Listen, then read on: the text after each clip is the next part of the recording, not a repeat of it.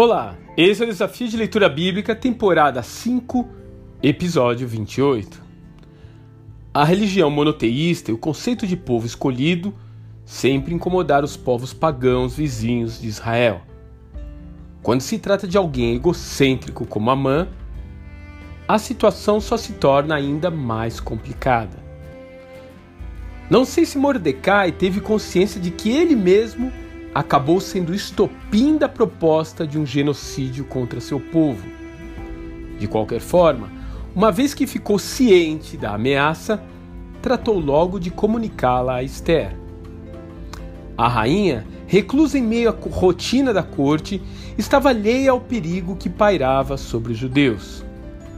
Ela estranha o luto externado por seu primo e fica surpresa ao ler a lei que havia sido distribuída às províncias. Mordecai então a exorta a tomar parte na defesa de sua nação e afirma que o anonimato e a neutralidade não irão salvá-la.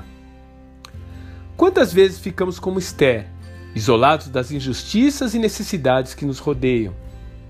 Precisamos de pessoas que nos lembrem do nosso chamado como cidadãos do reino dos céus Onde quer que estejamos, seja no lar, no trabalho ou viajando, estamos cercados de pessoas necessitadas da graça dos céus.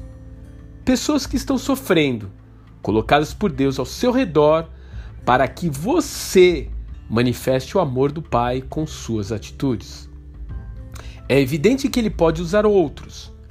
É óbvio que ele não depende do seu sim para atender os que sofrem mas ele pode ter posto você em um determinado local e momento para lhe dar o privilégio de ser usado em uma causa maior do que você e das suas necessidades domésticas.